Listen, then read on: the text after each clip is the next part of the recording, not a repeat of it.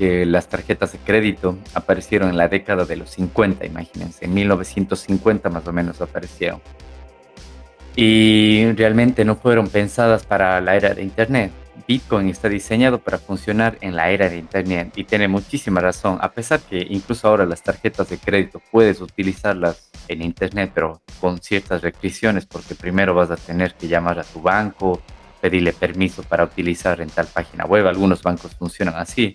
Bitcoin está pensado para funcionar desde Internet desde el primer momento porque no necesitas nada más que una conexión a Internet y ya está, no necesitas pedirle permiso a nadie,